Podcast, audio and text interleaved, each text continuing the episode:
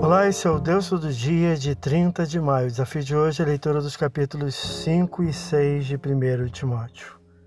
No capítulo 5, Paulo ensina o cuidado com idosos e viúvas, versículos 1 a 16, e dos líderes na igreja, além de abordar outras questões, versículos 17 a 25.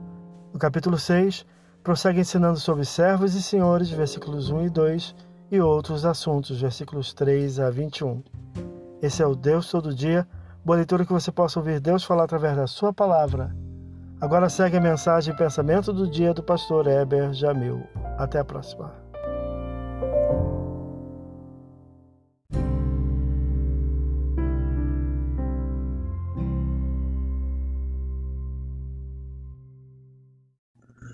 Pensamento do dia.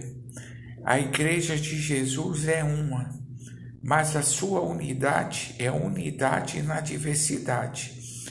Somos todos do corpo de Cristo, mas somos membros diferenciados.